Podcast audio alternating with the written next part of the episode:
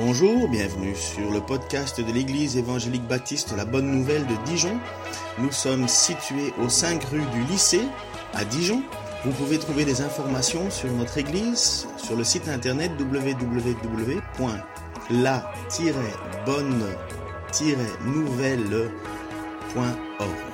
Passez une excellente journée ou soirée. Pas mal de monde connaît ce récit qu'on a, a vu de Jean 3,16, qui est certainement le passage le plus connu de l'Écriture, car Dieu a tant aimé le monde qu'il a donné son Fils unique, afin que quiconque croit en lui ne, ne soit pas perdu, mais qu'il ait la vie éternelle. Cette discussion, vous l'avez vu dans ce petit film, débuta avec un homme qui pourtant était un homme religieux très pieux, très connaissant, mais qui apparemment n'avait pas compris la profondeur de cette parole, n'avait pas compris la profondeur de ce que Dieu offrait. Lorsque Jésus lui a dit, mais tu ne peux pas retourner ou entrer dans le royaume de Dieu si tu ne nais de nouveau, c'est impossible. Et Nicodème est quand même attiré par Jésus parce qu'il se rend bien compte que Jésus n'est pas n'importe qui. Il accomplit des choses que personne ne peut faire. Maître, nous savons que Dieu t'a envoyé pour nous apporter un enseignement. Nicodème essaye de savoir ce que Jésus a à dire. Pourquoi? Parce que tout ce que tu fais comme signe miraculeux, ne peuvent, des signes miraculeux comme tu en fais n'est pas de Dieu. Pardon, je me suis perdu car personne ne peut faire des signes miraculeux comme tu en fais si Dieu n'est pas avec lui. Nous voyons que les signes que Jésus accomplit, en tout cas Jean utilise le mot signe, séméon, dans les autres évangiles utilisent le mot miracle, mais le but c'est d'attirer sur ce que Jésus veut enseigner. Et Nicodème est tracassé, il veut savoir ce qui se passe. Et Jésus lui coupe court à la discussion quelque part et va directement au centre et lui dit, je te le déclare, c'est la vérité, Personne ne peut voir le royaume de Dieu s'il ne naît de nouveau. Personne ne peut voir le royaume de Dieu s'il naît de nouveau. Et cet homme se pose, enfin, vous le savez, comment est-ce qu'on fait pour naître de nouveau quand on est âgé euh, et même quand on est jeune hein? euh, C'est impossible. Et pour Nicodème, c'est tout, à fait, tout à fait incompréhensible. Il dit, mais, mais pratiquement on ne peut pas. Et c'est là où Jésus lui parlera de dire, mais oui, il faut naître d'eau et d'esprit.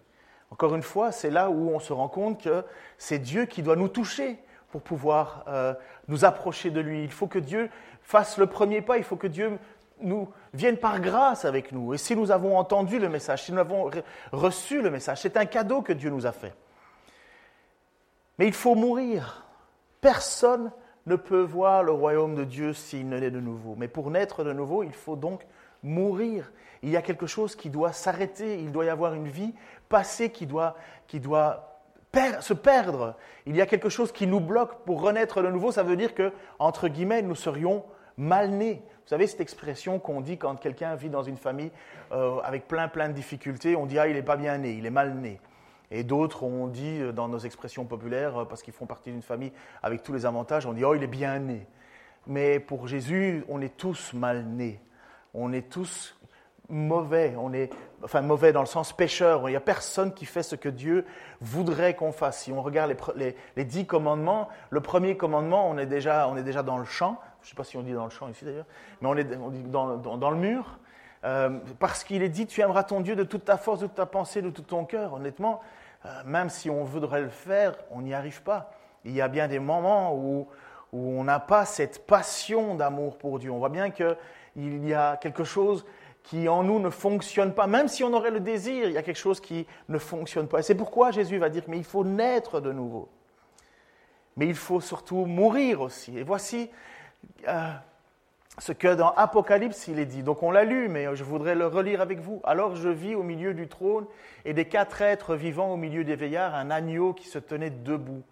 Il semblait avoir été égorgé. Il avait sept cornes et sept yeux dont, qui sont les sept esprits de Dieu envoyés par toute la terre. L'agneau s'avança pour recevoir le livre de la main droite de celui qui siégeait sur le trône. Lorsqu'il eut pris le livre, les quatre êtres vivants et les vingt-quatre vieillards se prosternèrent devant l'agneau. Ils avaient chacun une harpe et des coupes d'or remplies d'encens, qui représentent les prières de ceux qui appartiennent à Dieu. Ce petit passage est quand même magnifique. Hein. oui, vos prières sont entendues, elles sont bien devant Dieu, ces prières où on remercie Dieu, où on glorifie Dieu, finalement, on se rend compte en lisant l'Apocalypse qu'elles sont présentes devant Dieu. C'est pourquoi on va prier après euh, ce moment. Et il chantait un cantique nouveau. Oui, tu es digne de recevoir le livre et d'en briser les sceaux, car tu as été mis à mort et tu as racheté pour Dieu, par ton sang répandu des hommes, de toute tribu, de toute langue, de tout peuple et de toutes les nations. Tu as fait d'eux un peuple de rois et de prêtres au service de notre Dieu, et ils régneront sur la terre. On voit que Christ a accompli quelque chose que personne d'autre ne pouvait faire. Si vous lisez l'Apocalypse, vous allez voir en fait que dans ce passage un petit peu avant, vous avez gens qui, qui pleurent même de tristesse parce qu'on ne trouve personne pour ouvrir un des livres. Je ne vais pas rentrer dans l'Apocalypse, ce n'est pas le moment, mais on voit que Jean est triste et le seul qui est reconnu digne, le seul qui mérite d'ouvrir ce fameux livre, le seul qui a le, pouvoir dans le ciel de, briser les sceaux, c'est celui qui est venu au milieu de nous, qui a payé pour nous, qui est mort pour nous. Et qu'est-ce qu'il a fait cet homme-là? C'est Jésus-Christ, lorsqu'il est venu, il a répandu par son sang, il, a fait en sorte qu'il y ait une nouvelle, une nouvelle humanité quelque part, des, personnes qui, à travers le monde entier, de toute langue, de tout peuple, de toute nation, sont appelées par Dieu à, à devenir son peuple. Euh, nous sommes loin hein, de, de, Jérusalem où Jésus est mort, et pourtant, euh, j'ai été touché 2000 ans après par sa grâce. Euh, je vois comme ça, juste à vue d'œil, des, personnes qui viennent de toute tribu, de toute langue. La prophétie s'accomplit, ce que Jésus a fait, ce que Jésus a, fait à, la mort, ça s'est accompli, c'est devenu une réalité aujourd'hui. Je n'ai pas besoin de naître dans un pays particulier pour découvrir Jésus-Christ. Dieu vient à nous d'une manière ou d'une autre, on l'entend, on le découvre. Mais comment on fait alors? Comment on fait pour, euh, pour, pour naître de nouveau? Est-ce qu'il faut, voilà, il l'a fait, c'est accompli il y a 2000 ans, et puis chacun de son côté euh, dit, bon, ben, de toute façon, on va tous au ciel, c'est réglé, je vais, il est mort pour moi il y a 2000 ans, euh, Dieu n'est plus en colère contre moi, et ainsi de suite, et je vis ma vie de mon côté comme si de rien n'était, sans me soucier même de Dieu, ou peut-être juste de temps en temps en allant à une ou deux fêtes particulières en me disant, voilà, comme ça Dieu va être content et moi je serai content aussi. Non, il y a une vérité, une vérité qui est liée à la foi. Et voici ce que l'apôtre Paul va dire. Il va dire, la parole de Dieu est tout près de toi. Elle est dans ta bouche et dans ton cœur. Cette parole est celle de la foi et c'est celle que nous annonçons. Parce que l'apôtre Paul va ne pas arrêter, et comme les apôtres aussi, avant ça, ils vont annoncer ce message. Le message qui est lequel? Jésus-Christ, le Fils de Dieu, est venu au milieu de nous. Il a offert sa vie en sacrifice. Pourquoi est-ce qu'il a offert sa vie en sacrifice? Mais parce que nous ne méritons rien de Dieu. Nous étions séparés de Dieu. Nous étions privés de ses, de ses promesses. Mais il y a quelque chose que tu dois savoir si ce message vient à toi. Voilà ce que l'apôtre Paul dit. Si de ta bouche tu déclares que Jésus est Seigneur et si dans ton cœur tu crois que Dieu l'a ressuscité des morts, tu seras sauvé. Car celui qui croit dans son cœur, Dieu le déclare juste. Celui qui affirme de sa bouche, Dieu le sauve. Alors ce n'est pas un mantra. Ce n'est pas, pas, une phrase à mettre dans son portefeuille euh, avec du papier collant transparent au-dessus en disant, bon, le jour où Jésus apparaît devant moi, je récite mon petit passage et sauvé. Parce que si je le déclare, je suis sauvé. Mes amis, il y en a encore beaucoup qui pensent à ça. Mais il y a une chose qui ne peut pas tromper, c'est si tu crois dans ton cœur que Dieu l'a ressuscité. Et c'est pourquoi la Pâque, c'est l'événement le plus important. Pourquoi est-ce que Jésus mérite qu'on l'écoute? Pourquoi est-ce que Jésus mérite finalement notre, notre adoration, notre vénération, notre foi, notre espoir? Parce que il est le seul à être ressuscité des morts par la volonté de Dieu. Si vous lisez dans l'épître au Paul aux Romains, il dit Fils de Dieu déclaré avec puissance le jour de la résurrection, au tout début. Comment est-ce qu'on sait que Jésus est différent des autres, parce qu'il y a eu des prophètes qui ont fait des miracles, il y a eu d'autres personnes qui ont fait des miracles. Et si vous lisez même dans la Bible, vous voyez même qu'à l'époque de Moïse, il y avait même des, des, magiciens qui faisaient des miracles. Même Moïse, vous savez qu'il a été surpris lorsqu'il a jeté le bâton par terre, et Moïse était déjà tout tremblant d'aller devant le Pharaon, il s'est dit, bon voilà, Dieu va me donner un signe euh, pour, euh, pour que quelque chose apparaisse, et Dieu lui dit, mais jette ton bâton par terre, il se transforma en serpent, et puis les magiciens de l'autre côté font la même chose. Oh, Dieu est plus puissant, le, serpent de Dieu a mangé l'autre. Mais nous voyons que ce qui, a, ce qui a attesté Jésus-Christ, ce qui a fait en sorte que nous pouvons avoir foi dans ce qu'il a dit, c'est qu'il est ressuscité. Bien sûr, Jésus a ressuscité Barnabas et d'autres, mais Jésus, il est ressuscité par la volonté même de Dieu. Il n'y a pas eu d'autre intervention que Dieu. La mort ne pouvait pas le retenir captif. Pourquoi? Parce qu'il n'a pas commis de péché. Une petite vérité aussi que vous ne savez peut-être pas, enfin peut-être si vous le savez. Mais un jour j'étais au Québec et on avait une réunion euh, de maison et on, parlait de ce texte, on parlait de, cette réalité de Jésus qui meurt à la croix. Et il y a un homme qui a dit, oh, vraiment, il devait être super puissant, Jésus, pour pouvoir supporter tout ça. Et quelque part, je voyais bien que dans cet homme, Jésus ou Captain America, c'était la même chose. C'était un surpuissant homme. Mais Jésus, non. Il était de même condition que nous. Il a été tenté de la même manière que nous.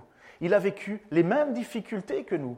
Il a été déçu comme nous. Vous savez, quand il dit aux apôtres, oh, combien de temps Il a été triste comme nous. Il a pleuré parce que ses amis sont morts comme nous. Jésus, en tout point, il est parfait et il est 100% homme aussi, et 100% Dieu. Lorsqu'il a été tenté, il a pu, il a vaincu. Lui n'a pas péché.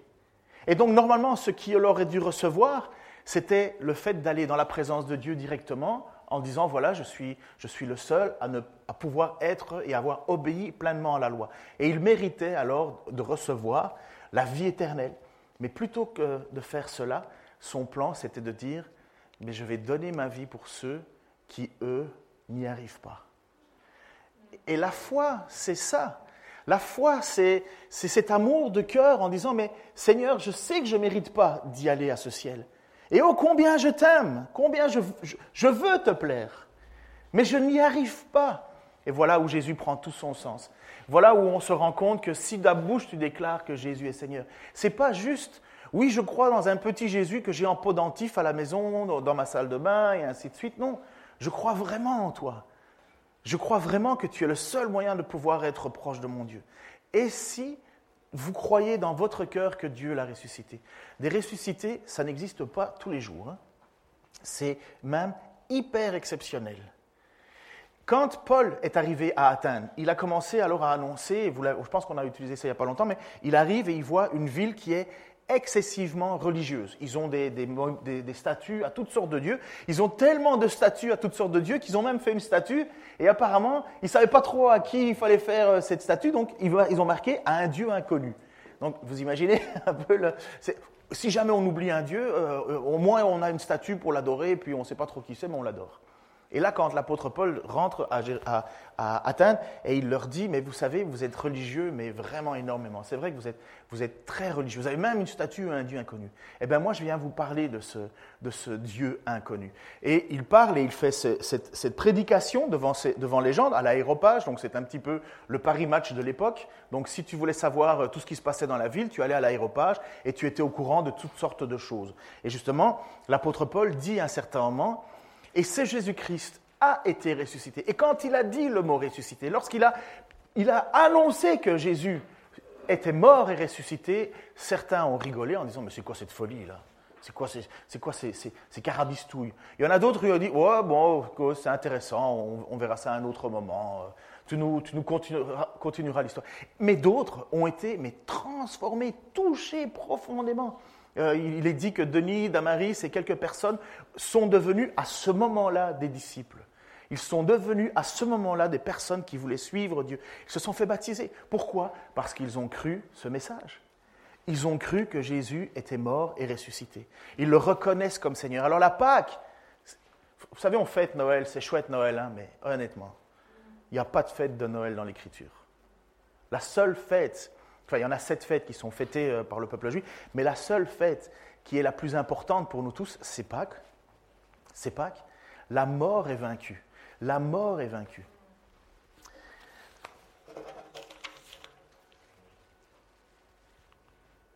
Vous avez été ramenés de la mort à la vie avec le Christ. Tous ceux qui ont placé maintenant leur foi, leur espérance qui, croient de, leur cœur sincère que Jésus est bien mort et ressuscité, qu'il est bien devenu leur Seigneur.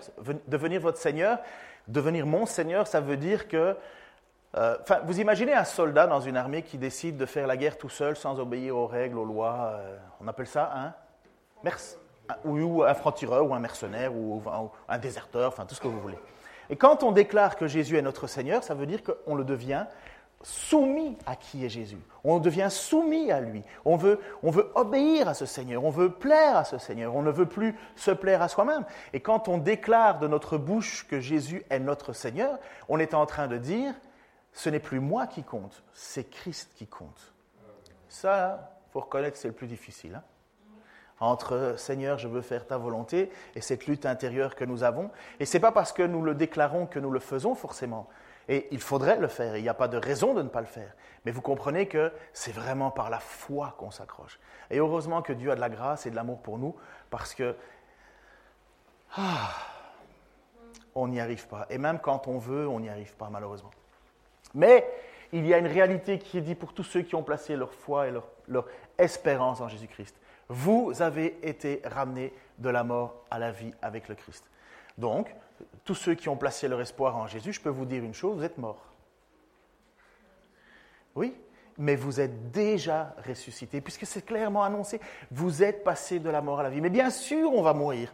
Bien sûr, on va mettre dans une boîte, il va y avoir des gens qui pleureront, ils vont s'habiller en noir, ils vont pas savoir comment se comporter, est-ce qu'on peut rire, pas rire, on va se poser des questions pour quel chant on va chanter. Je vais avoir des amis que je savais même pas que j'avais, qui vont dire, oh, il nous manque, blablabla, oh, il était quand même super, ben, dis-le avant hein, que je suis vivant. Enfin bref, vous allez avoir tout ce, ce et cette cette pantomime autour de mon cercueil, mais pratiquement, moi, au ciel. Faites ce que vous voulez. Mais je suis déjà au ciel.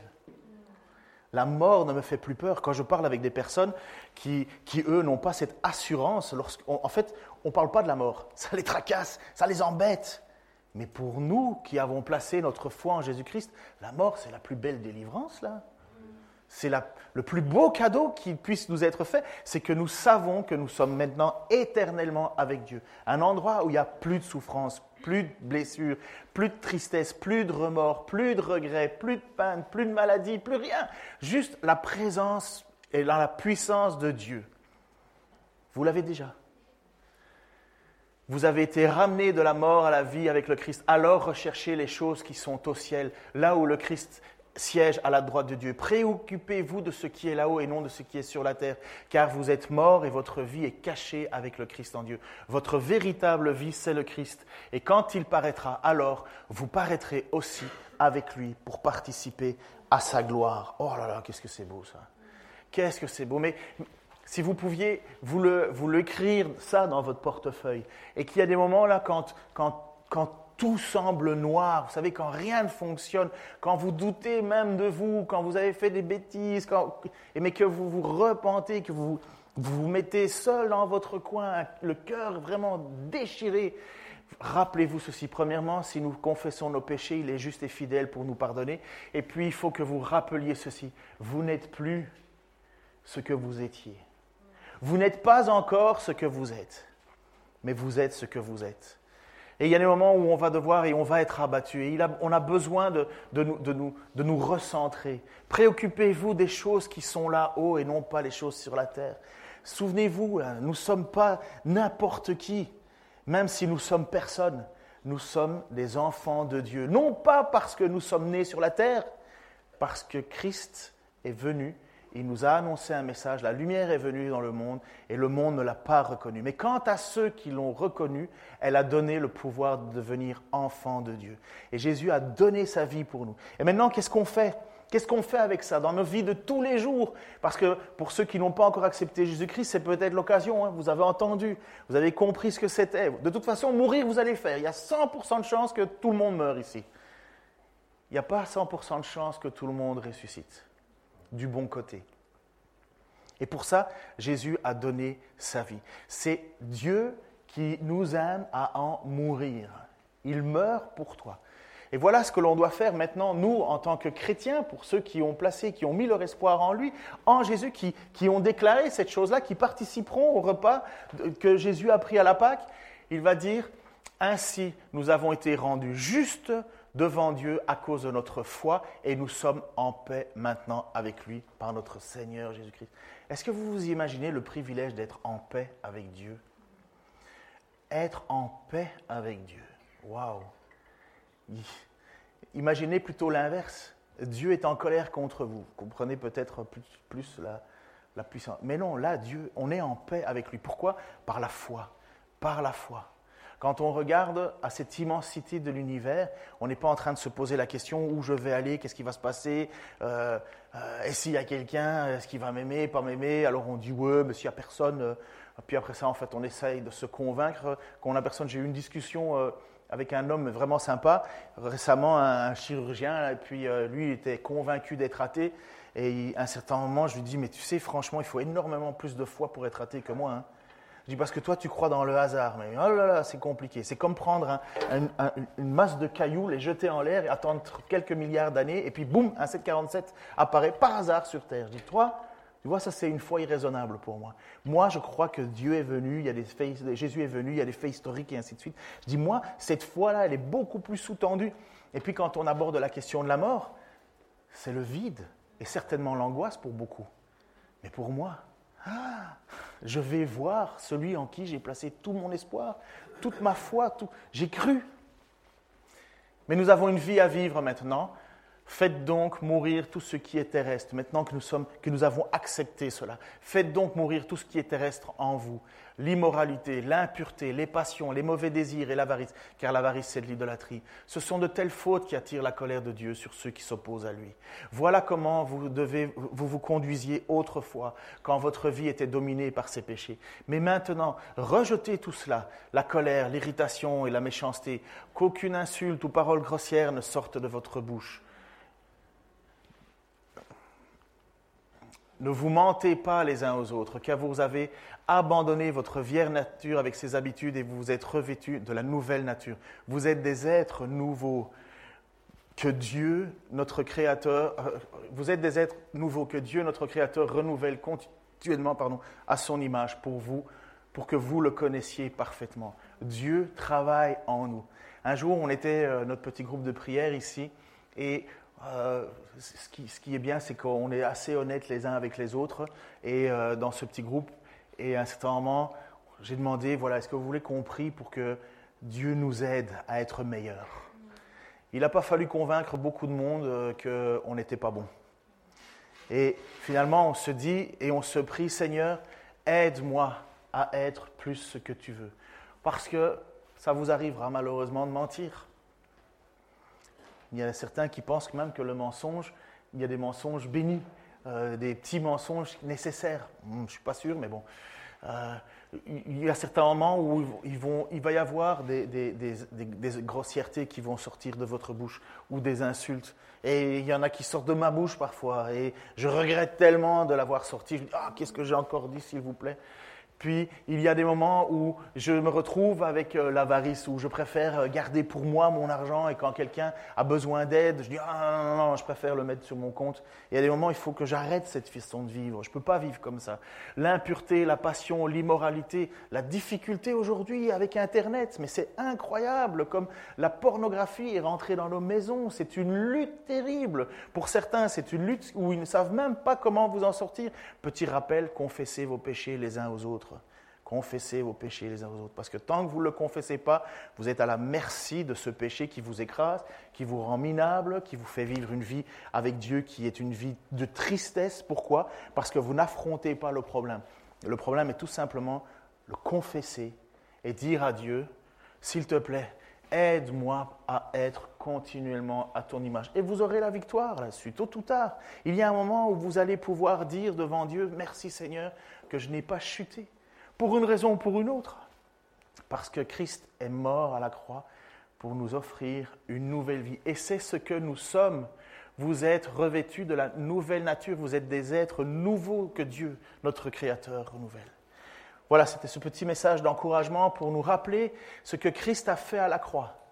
Et si je devrais utiliser des mots, des mots, euh, euh, des slogans, euh, Dieu t'offre une nouvelle vie. Dieu t'offre de recommencer à zéro. Il y avait une chanson comme ça. Euh, euh, tu peux naître de nouveau, tu peux tout recommencer, balayer ta vie passée. Et repartir à zéro avec. Et ça, c'est réel, c'est une réalité. Et j'en connais pour certains d'entre vous, euh, parce que je connais plus votre vie que d'autres. Je sais que votre vie, à partir du moment où vous avez accepté Jésus-Christ comme Seigneur et Sauveur, c'est une vie qui repart à zéro. C'est une vie qui recommence. Une, vous êtes né de nouveau, une nouvelle nature, avec à la fois le malheureusement pas encore et le déjà. Vous êtes déjà ressuscité, vous, vous siégez déjà dans les lieux très saints. Vous êtes déjà, quelque part, votre place est déjà prête. C'est ce que Jésus a déclaré aux apôtres. Je vais dans la maison de mon Père et je vais vous préparer une place. C'est comme si, symboliquement, vous aviez une immense maison avec votre nom inscrit dessus. Anne, Vanessa, Dylan, Patrick.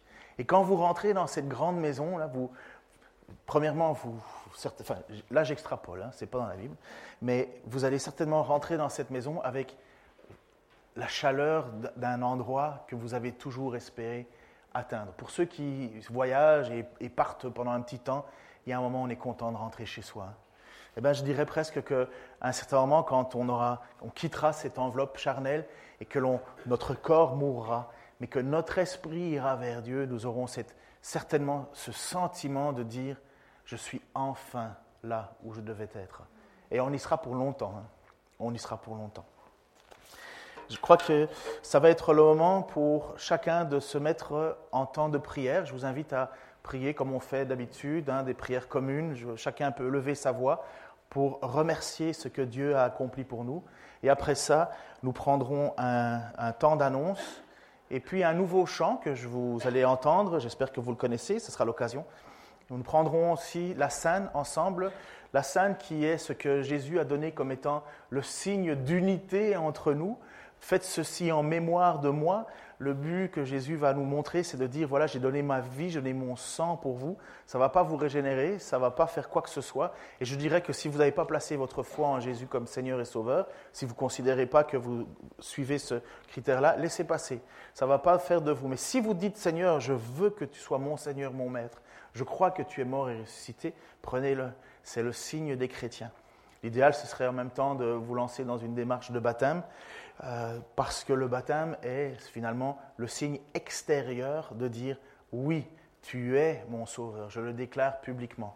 C'est toute la différence aussi entre un mariage qui n'est pas célébré et un mariage qui est célébré. C'est qu'à un certain moment, on dit publiquement, c'est avec toi et avec toi seul que je veux vivre, c'est ma parole que je donne, c'est ma parole devant les autorités, c'est ma parole devant mes amis, c'est ma parole devant, devant le monde entier, c'est ma parole devant Dieu. Je peux vous dire que c'est une autre chose que simplement se dire en cachette et devant le banquier parce qu'on signe un prêt hein, en disant oui, on est unis, un prêt. bref, je, je loin. Je loin. Et en plus, ma fille n'est pas là. Alors, hein. je vous invite à prier. Je terminerai ce temps de prière euh,